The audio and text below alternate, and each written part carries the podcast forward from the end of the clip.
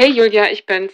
Ja, ich hatte heute das Gespräch mit Dr. Anne Fleck. Wir erinnern uns, in der allerersten Folge, Katrin Schaudig, die Gynäkologin, hat ja gesagt, viele Frauen sagen, als den einen Wunsch, den sie gerne weggezaubert hätten von der guten Fee in den mittleren Jahren, zehn Kilo weniger. Und Doc Fleck, die Expertin, hat dazu ein paar sehr interessante Dinge gesagt, wie das vielleicht doch klappen kann, obwohl ja viele Frauen wirklich schon sehr viel richtig machen und die hormonelle Situation leider einfach gegen uns ist. Liebe Grüße.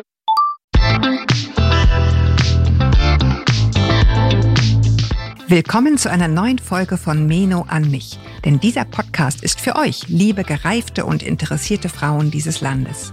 Jede Woche sprechen wir mit spannenden Frauen und empowern euch mit Wissen und Inspiration. Wir, das sind Diana Helfrich und Julia Schmidt-Jorzig aus der Brigitte Woman Redaktion.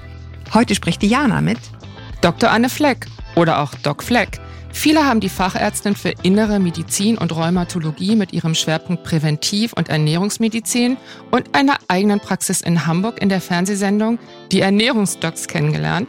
Heute hat sie eine Live-Sprechstunde immer donnerstags bei Punkt 12, dem Mittagsmagazin von RTL. Sie hat mehrere erfolgreiche Bücher geschrieben, darunter den Bestseller Schlank. Und auch der Brigitte ist sie sehr verbunden. Inzwischen gibt's, wenn ich mich nicht verzählt habe, vier Ausgaben, die fünfte ist in Arbeit, des Coaching-Hefts Brigitte Leben mit Doc Fleck und auch ganz wichtig den wöchentlichen Podcast Dr. Anne Fleck, Gesundheit und Ernährung mit Brigitte Leben mit meiner Kollegin Maike Dinklage als ihrer Gastgeberin. Und Maike Dinklage ist hier auch gerade zur Tür rausgegangen. Ich bin jetzt sehr dankbar, dass ich hier weitermachen darf im Podcaststudio am Baumwall in Hamburg. Herzlich willkommen bei Meno an mich, liebe Doc Fleck. Ja, ich freue mich sehr. Vielen Dank für die liebe Einladung. Dankeschön. Frau Dr. Fleck, wir richten uns ja an Frauen mitten im Leben und darunter sind viele, die in den letzten Jahren einen Bauch bekommen haben, was ja wegen der Hormon- und Stoffwechselumstellung schon allein dann passiert, wenn man so weiter ist wie bisher, also alles so macht wie vorher. Der Verlust der Muskelmasse fängt ja schon mit ungefähr 30 an. Mein Eindruck ist, dass von diesen Frauen viele schon sehr viel über Ernährung wissen. Und es hat sich ja in den letzten Jahren auch herumgesprochen, dass jetzt mal ganz, ganz einfach gesagt eine gesunde Ernährung eine überwiegend pflanzliche mit möglichst wenig verarbeiteten Lebensmitteln ist. Und auch zu längeren Esspausen wird inzwischen allgemein geraten. Und die Frauen machen das allein der Gesundheit wegen die machen ganz, ganz viel richtig. Viele stellen sich um, viele schränken sich ein und doch gibt's bemerkenswert viele, die nicht ab oder sogar weiter zunehmen. Und ich habe das auch in ihrem Brigitte Leben Podcast in der Folge Ich wäre so gern schlanker gehört, dass sie das auch in ihrer Praxis erleben. Frauen kommen, ernähren sich tippitoppi und nehmen trotzdem nicht ab. Sie haben also einfach zu viel drauf und handeln sich damit Risiken ein für ihr späteres Leben. Und heute, wo ich sie als Expertin mit so viel Erfahrung hier habe, möchte ich da mal einsteigen. Woran kann es liegen? Was würden Sie einer solchen mittelalten Frau raten, die zu Ihnen in die Praxis kommt und genau das beschreibt? Also erstens mal, jeder ist individuell. Also mhm. auch was wir jetzt hier besprechen, sollte jede, die uns zuhört, nochmal auch für sich so abgleichen, intuitiv. Und dann kommt auch vielleicht das ein oder andere Puzzlestück raus, was jetzt dem Menschen konkret weiterhilft. Aber was auch oft ist, man denkt, man ernährt sich gesund. Und es ist gar nicht so gesund. Also mhm. ich das schon mal noch als allererstes dazu. Zum Beispiel erlebe ich, dass Menschen dann doch sehr oft essen. Der Milchkaffee wird als Getränk gesehen, dabei ist er ja eine Mahlzeit, weil er einen Blutzuckerreiz hat. Mhm. Dann geht dann auch, wenn man die Ernährungsprotokolle liest, ab und zu doch verloren. Ach ja, da habe ich noch mal einen Snack gegessen, da war noch mal ein Meeting, da war noch mal. Das auch mal noch mal hinterfragen. Protokoll letztendlich führen, wie Sie es vermutlich auch Ihren Patienten als allererstes raten. Ne? Also wirklich das hinterfragen. Auch mhm. kann zum Beispiel, wenn wir jetzt auf die Ernährung schauen, ein Mangel an gesundem Eiweiß und gesunden Fetten dazu führen, dass die Gewichtsabnahme sogar begünstigt wird. Wir wissen, Fett ist ja nicht nur ein Geschmacksträger, er hält auch lange satt und es hat keinen Blutzuckerreiz. Das heißt, wir müssen uns als Ernährungsformel merken, die Mahlzeitenfrequenz sollte geringer sein, aber Menschen mit Migräne, Reflux und Neigung zu Gallenstein, die sollten auch ab und zu Zwischenmahlzeiten machen. Das heißt, die sind dann zwar im Rennen um, ach, wie werde ich ein Kilo schlanker, ein bisschen langsamer am mm. Ziel, mm. aber sie brauchen es, damit diese Grunderkrankung nicht schlimmer wird. Das mm. ist auch interessant. Und das Tellerprinzip, was ich hier nochmal kurz anmerken darf, sollte eigentlich so sein. Die Hälfte des Tellers am besten mit Grünzeug vollpacken. Mittags Rohkost, nicht abends, weil abends wird Rohkost unter Umständen den Schlaf verschlechtern und gesunder Schlaf ist für eine Gewichtsabnahme essentiell. Auch vielleicht haben manche, die uns zuhören, ein Problem mit dem Schlaf, weil sie abends Berge von Salat und Rohkost essen oder Paprika, das auch nochmal hinterfragen.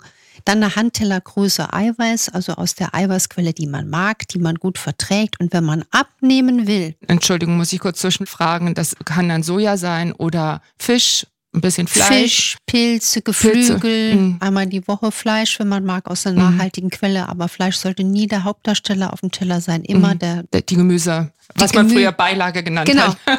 Das Gemüse ist oh. jetzt der Hauptdarsteller. Ja. Und die Kohlenhydrate, Brotnudeln, Reiskartoffeln klein halten.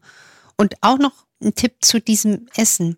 Ganz viele Menschen starten eben schon zum Frühstück mit viel Getreide in den Tag. Also auch das Biogetreide oder Biobrot. Sehr viel Haferflocken ja auch. Haferflocken. Sind ja auch sehr beliebt. Mhm. Ich habe da wirklich Frauen gesehen, die haben auf dem Ernährungsprotokoll ganz wenig stehen und nehmen nicht ab. Aber weil sie dann doch manchmal in dem Gedanken leben, sie essen gesund, aber von der Zusammensetzung der Mahlzeiten ist es doch mit einem stärkeren Blutzuckerreiz verbunden. Und das macht auch wieder eine stärkere Insulinausschüttung und das hemmt auch eine Gewichtsabnahme. Also ein Frühstück oder ich sage ja ganz Spätstück, wie es hm. optimal wäre, um nicht nur schlanker zu werden oder das Gewicht zu halten, sondern auch gesünder zu bleiben, wäre eine Kombination aus Eiweiß, Fett.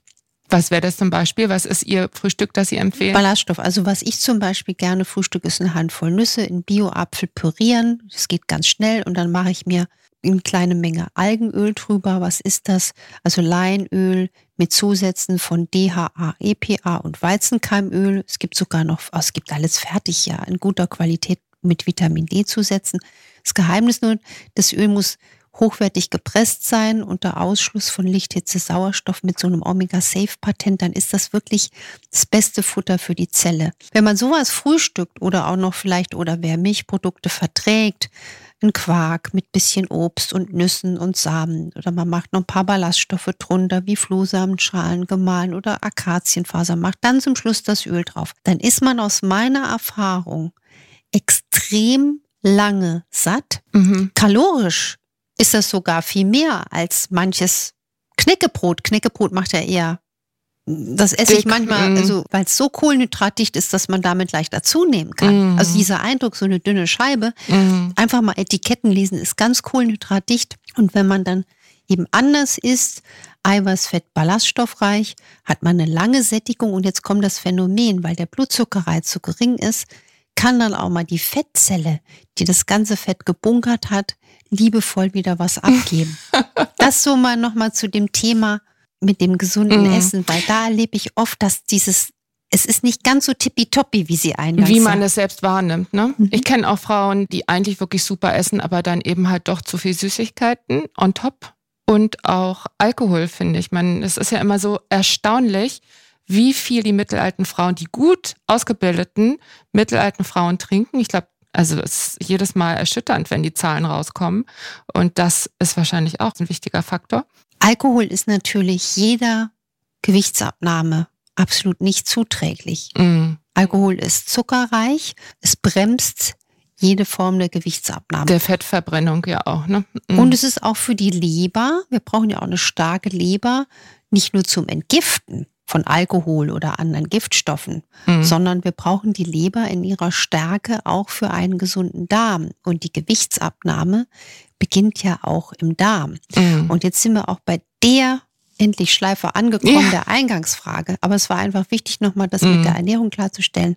Was könnte denn eine Ursache sein, warum es selbst, wenn man sich jetzt besser ernährt, wenige Mahlzeitenfrequenzen macht, viel Eiweiß, gesundes Fett, Kohlenhydrate in Maßen isst und trotzdem nicht abnimmt? Ich würde erstens vermuten, die Schilddrüse funktioniert nicht richtig. Oh. Leider wird da viel zu selten in einer qualitativ guten Art danach gesucht. Mhm. Eine schlappe Schilddrüse führt automatisch zur Gewichtszunahme. Deswegen hier mit Hausarzt oder mit einem Facharzt für Endokrinologie mal nach der Schilddrüse schauen. Entschuldigung, das ist ja einfach ein Bluttest, ne? Das ist eine schnell gemachte Sache, die die Krankenkasse ja auch sogar übernimmt bei Richtig. mittelalten Frauen. Mhm. Richtig. Also und dann würde ich auch empfehlen, nicht nur diese Basishormone zu machen, sondern alle Schilddrüsenhormone und auch unter Umständen mal nach Schilddrüsen-Autoantikörpern zu schauen Das ist übrigens ein Phänomen, was viele Jahre verkannt wird.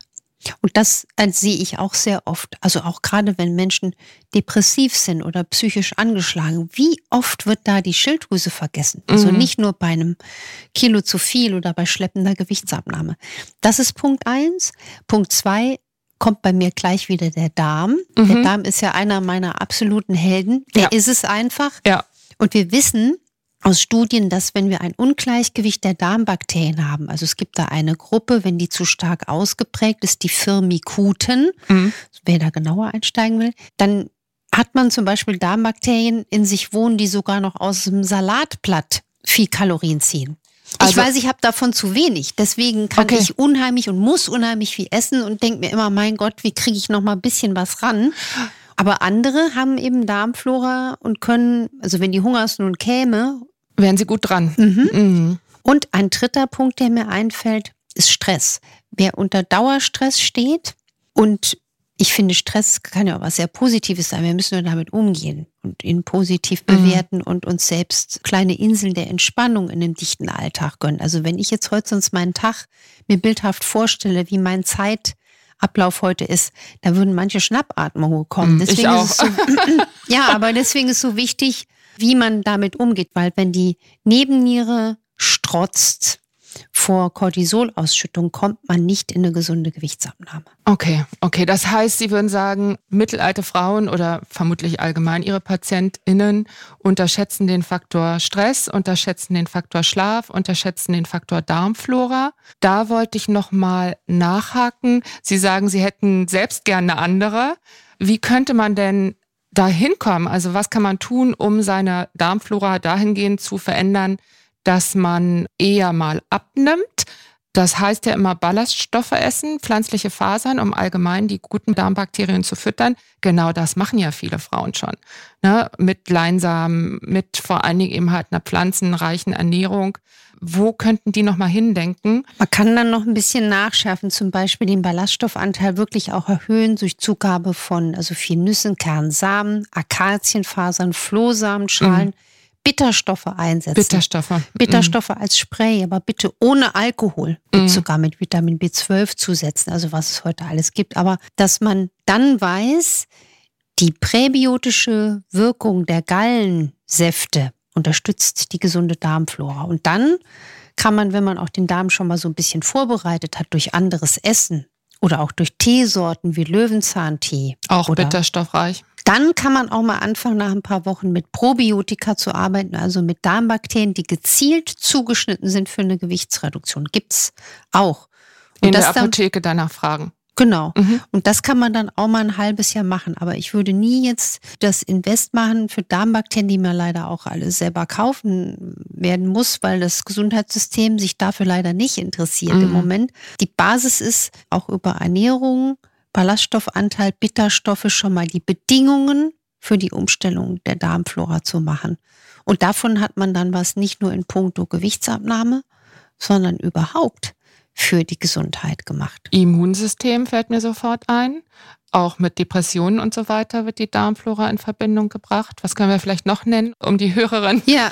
zu ja. gewinnen für das Projekt Darmflora? Ja, Fettleber, Diabetes, Demenz, all das mhm. ist in der Darmflora begründet. Und wer jetzt mit dem Wort Darmsanierung, also das ist ja auch ein sehr vager Begriff, damit mhm. können die wenigsten jetzt konkret was anfangen.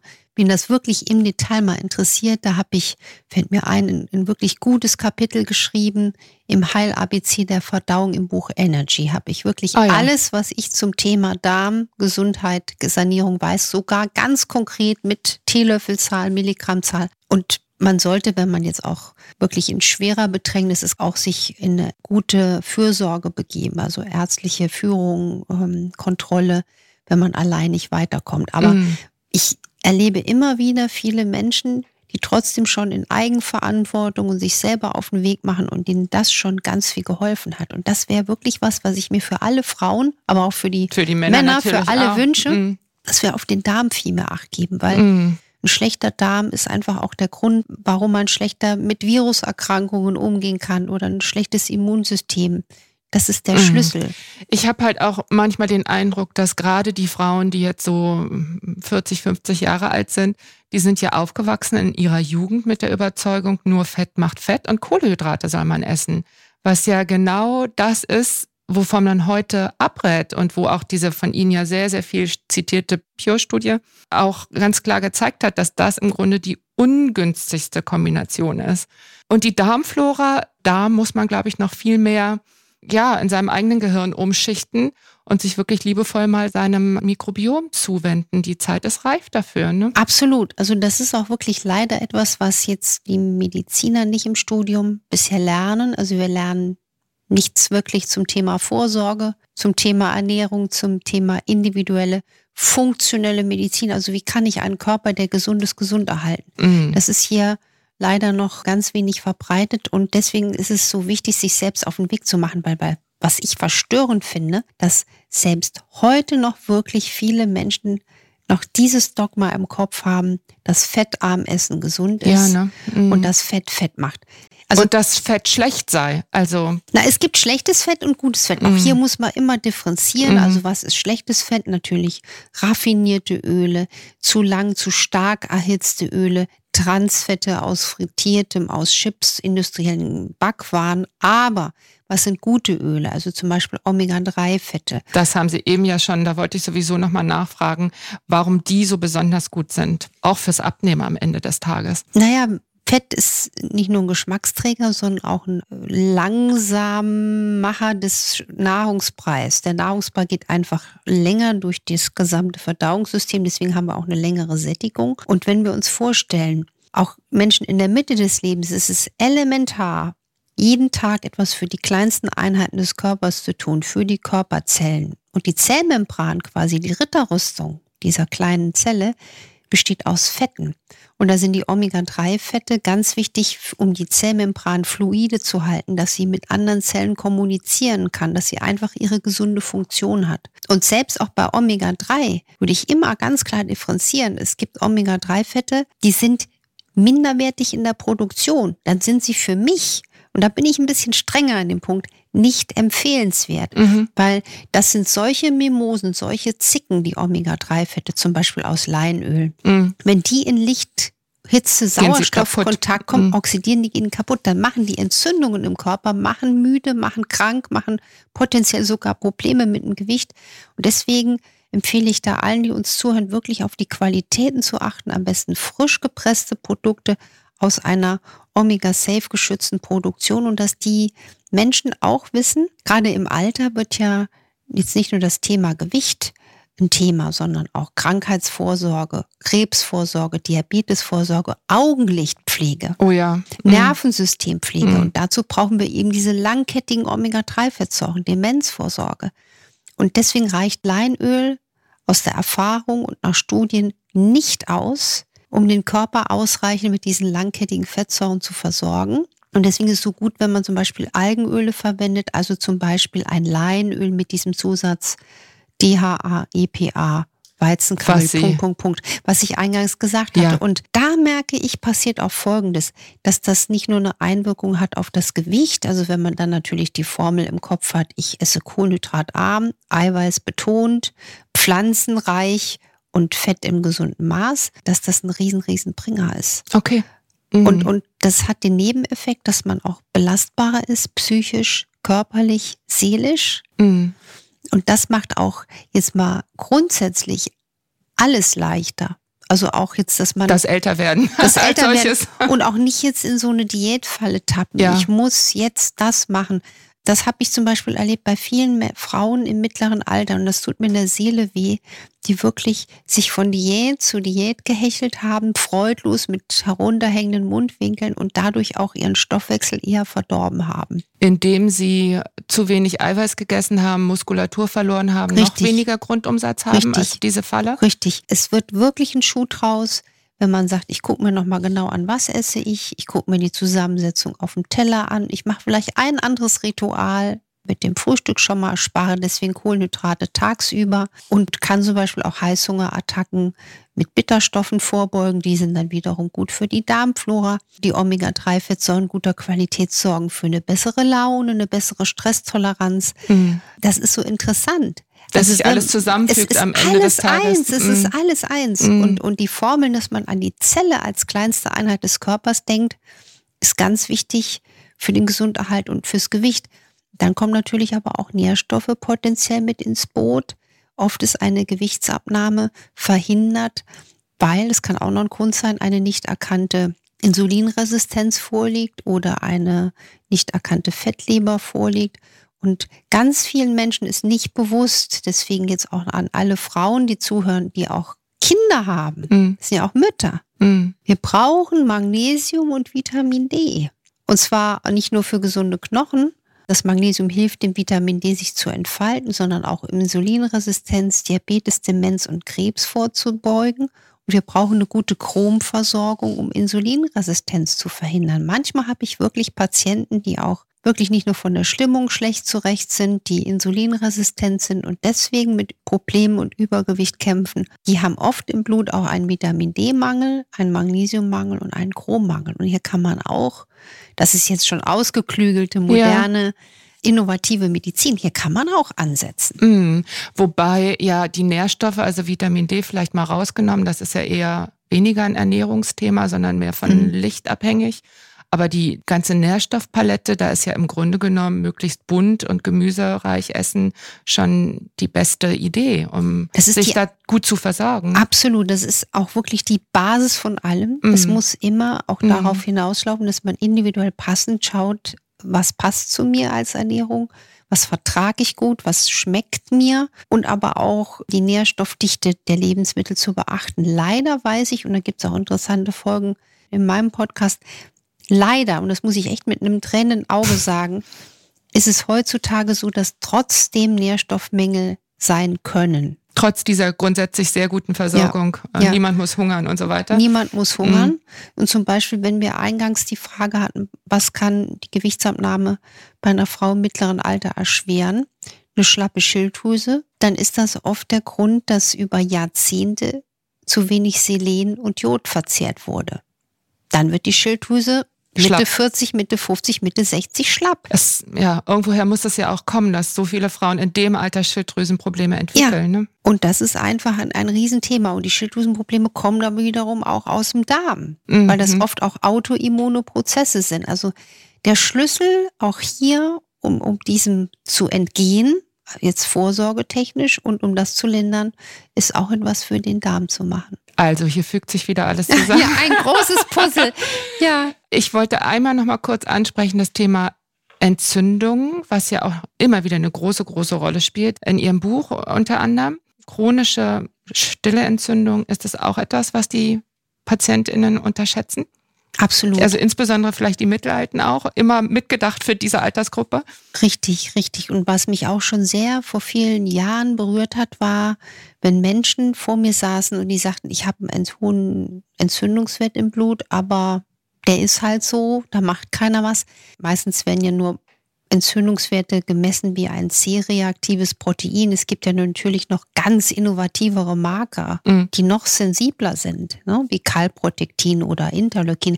Die werden uns viel zu selten bestimmt oder bei Interleukin müsste man auch noch bestimmte Abnahme-Dinge beachten, weil sonst nutzt das nichts, wenn das dann falsch abgenommen wird oder nicht tiefgekühlt irgendwo hingeschickt wird. Dann hat man auch nur Kosten produziert und der Wert ist mhm. schlecht. Aber das Thema Entzündung, wird so unterschätzt, weil was macht das denn? Die Entzündung, die breitet sich quasi von der entzündeten Fettzelle wie eine Infektionserkrankung im Körper aus. Und die entzündlichen Erkrankungen, das sind quasi diese schrecklichen Volkskrankheiten, wie wir sie kennen. Herzinfarkt, Schlaganfall, Diabetes, Demenz und Krebs. Und die könnte man viel mehr verhindern, wenn man schon als Kind, als Jugendlicher, als junger Erwachsener daran denkt, sich antientzündlich zu ernähren, also hoher Grünzeuganteil, Ballaststoffanteil, gute Fette, moderat Eiweiß. Wieder genau das letztendlich. Bewegung, mhm. Bewegung, ein gesunder Muskel ist eine ganz tolle antientzündliche Waffe. Ein mhm. Muskel produziert Myokine, deswegen ist es auch so wichtig für Menschen im mittleren Alter und auch die Frauen, nicht die Muskelmasse zu vernachlässigen, einfach auch um Entzündungen vorzubeugen. Und wie könnte man dann jetzt merken, ob man eine erhöhte Entzündungsdisposition hat? Und das haben ganz viele. Da muss man jetzt auch nicht in Panik verfallen Mhm. und sagen, oh Gott, ich bin jetzt auf der Rampe zu den Volkskrankheiten. Aber wo ich hellhörig werde in der Praxis, ist, wenn Patienten auf meinem Fragebogen, der ist irgendwie, ich glaube, 20 Seiten, also ja, weil das ganz viel Wissen schon abgefragt wird, ich dann schon gleich einsteigen kann. Ich glaube, ich müsste die Leute fünf Stunden befragen, bis ich all das Wissen dann hab, was auf dem Mhm. Fragebogen ist. Da geht's dann sogar um Fragen, ob die eine Zangengeburt waren, ob sie vom Pferd gestürzt sind, Mhm. ob sie Titan im Mund haben oder ein Piercing. Das macht ja alles was mit der Gesundheit. Ne? Mhm. Und, und, aber wenn die zum Beispiel solche Sachen ankreuzen wie Augenjucken, Ah, häufiges Niesen, also viele Heuschnupfen. Heuschnupfen. Mhm. Heuschnupfen ist auch eine Entzündung. Mhm. Oder Autoimmunerkrankungen sind entzündliche, auch entzündliche Erkrankungen. Und da habe ich schon so ein Seismograph, dass ich sage, hm, der ist in einer Disposition und was kann ich tun, um das zu lindern und um Krankheiten vorzubeugen. Und dann sind wir wieder in der Ausfahrt vom Essen her, antientzündlich, darmgesund. Was Sie gerade eben schon Ja. äh, ganz kurz zusammengefasst haben. Und man Mhm. könnte auch dann schauen, vor allen Dingen nicht nur, was esse ich, ist wichtig, um Entzündungen abzumildern, sondern auch, wie oft esse ich. Und erstens mal auch die Frage zu klären, Entzündung ist ja nicht immer schlecht. Wenn ich jetzt hier stolpere und habe ein aufgeschürftes Knie wie ein Schulkind, dann bin gut. ich froh, Mhm. wenn ich eine Entzündung habe, dass das schön zuheilt. Mhm. Und selbst wenn wir jetzt was essen, jeder von uns hat dann eine physiologische Entzündung, die auch wieder abschwillt. Aber wenn man jetzt pausenlos zum Beispiel isst, also manche Leute essen ja 17, 20 Mal am Tag, die kriegen Mhm. das gar nicht mit. Hier mal ein Keks, da mal eine Nuss, da mal ein Getränk, da mal ein Orangensaft, da mal noch ein Riegel. Dann kommt's Mittagessen, dann kommt die Freundin mit dem Kuchen. Mhm. Das macht dann durch die viel zu hohe Mahlzeitenfrequenz viel zu hohe Entzündungen. Also wir haben Also einen, sehr- Entzündungsreaktionen. einen weit gefassten Begriff oder eine weit ge- gefasste Vorstellung des Begriffs Entzündung. Auch schon eine Mahlzeit führt zu Prozessen, die man als Entzündung sozusagen bewerten kann. Die sind harmlos, genau. Ja, also jetzt waren wir ja eigentlich gerade schon wieder da, dass alles zu einem sich zusammenfügt. Also es man ist muss spannend, oder? ja, ja, es ist spannend. Andererseits ist es natürlich auch, ich frage mich manchmal, ob das auch abschreckend ist, weil man einfach da einmal so über die Klippe springen muss und wirklich was verändern. Und das fällt ja schwer. Aber niemand will sich ja verändern. Also niemand will aus bestimmten Komfortzonen raus. Deswegen versuche ich ja, die Menschen mitzunehmen, winzige Veränderungen zu machen, die man gar nicht merkt, die Mhm. man auch nicht als, ach Gott, empfindet. Ob das jetzt ein, zwei Gläser oder mal mit einem halben Glas Wasser auf nüchternen Magen in den Tag starten. Was hilft das? Also warum verändert das was? Das verändert was, weil man nachts ja Flüssigkeit verliert und abatmet und weil man dann einfach die Verdauung stärkt. Also es ist für die Flüssigkeitszufuhr wichtig, um den Defiziten vorzubeugen und es hebt das Energielevel. Es hebt auch quasi die Verdauung wieder in die richtige Balance. Und viele Menschen vergessen zum Beispiel auch Durst und Hunger. Das wäre auch ein Tipp, wenn Menschen denken, sie haben Hunger, erstmal ein Glas Wasser trinken. Dann hat sich mancher Ah, okay. Hunger schon in Durst aufgelöst. Mhm. Das ist auch interessant. Ja. Noch ein Tipp habe ich auch für Frauen, die jetzt auch so gerade mit einer drunter leiden, dass sie ein erhöhtes Bauchfett haben. Sowas messe ich ja auch in der Praxis, das viszerale Fett. Da Mhm. ist man wirklich kein Fan von, weil man weiß, das ist einfach auch eine kleine Entzündungsfabrik. Ich hatte mal eine Patientin, die ein wirklich interessanter Fall war, weil die hatte alle, gefühlt alle Diäten durch, von Wodka-Wurst-Diät, sage ich jetzt mal aus Scherz Ja. so nichts geht mehr. Und sie hat schlecht geschlafen. Und da habe ich sehr, sehr viel erreicht. Einfach auch, dass man drüber gesprochen hat, die Schlafhygiene zu verbessern. Alles tun, dass der Schlaf besser läuft. Also auch mit Magnesium abends. Die Mahlzeiten im besseren Rhythmus für sie gesetzt. Die Mahlzeiten auf Kohlenhydrat reduziert gesetzt. Atemübungen zur Stressreduktion. Und sie fing an, Hula Hoop zu machen also dieses Hula-Hoop-Reifen. Und sie hat dann auf meine Empfehlung mal ausprobiert, dieses EMS, also dieses Training, wo man in so kleine Astronautenanzüge schlüpft und wo man mit wenigen Minuten sehr intensiv trainieren kann. Mhm. Der hat ganz tolle Erfolge gehabt. Also das meine ich auch, dass bei manchen schon der so viel geht mhm. über Kleinigkeiten der Veränderung. Und sie hat jetzt, die Schilddrüse war bei ihr in Ordnung. Aber das fand ich so, so schön zu sehen, dass jemand, der eigentlich sagte, also bei mir geht gar nichts, da dann ging doch. dann eine ganze Menge und sie hat sich nachher genüsslich satt gegessen. Also nicht dieses so, um Gottes Willen, nee, ich esse jetzt nichts mehr. Das wäre das Schlimmste, was man machen kann. Der Körper will auch die Zuverlässigkeit haben. Hey, die gibt mir jetzt zu essen. Ich darf mich, also satt essen. Ja. Und, und wenn man genug Grünzeug auf dem Teller hat, dann wird man auch satt. Also der Magen ist wie so ein Tank, wie so ein Autotank, ne, der gefüllt werden will. Ja, ne? also das da, empfinde ich auch manchmal so. Ja, und dann sollten wir dem auch was reintun. Mm. Und wenn wir den mit ballaststoffreichen, wasserreichen, nährstoffdichten Lebensmitteln befüllen, also Gemüse, Blattsalate, zuckerarmes Obst, Kräuter, Gewürze, also Petersilie sollte man gedanklich am besten fast in jede Mahlzeit einbauen, finde ich, dann ist da schon so viel gewonnen. Mhm. Und wenn dann noch die gute Portion Eiweiß dazu kommt und ein gutes Öl, also als Universalöl in der Küche empfehle ich auch gern Olivenöl mit dem Zusatz Extra Virgin. Damit kann man auch mit höheren Temperaturen arbeiten. Ich finde, es ist ideal, ob das jetzt ein Salat ist oder ein Gericht. Dann hat man wirklich das Gefühl, ich genieße, ich kann mich satt essen und dann nimmt man langfristig ab. Und das wäre auch noch ein Wunsch für alle Zuhörerinnen, dass wir uns von dem Gedanken lösen, auch als Frauen, ich muss jetzt ganz schnell irgendwie abnehmen. Das finde ich ein super Schlusswort. Das finde ich nämlich auch, dass Frauen viel zu sehr damit beschäftigt sind, immer abnehmen zu wollen. Das ist so das traurig. Macht mich ganz nervös. Nee, ich muss sagen, ich habe so viel zu tun. Ich würde sagen, es ist so verlorene Lebenszeit, sich mit dem Gedanken die wichtigen Hirnkammern vollzustopfen.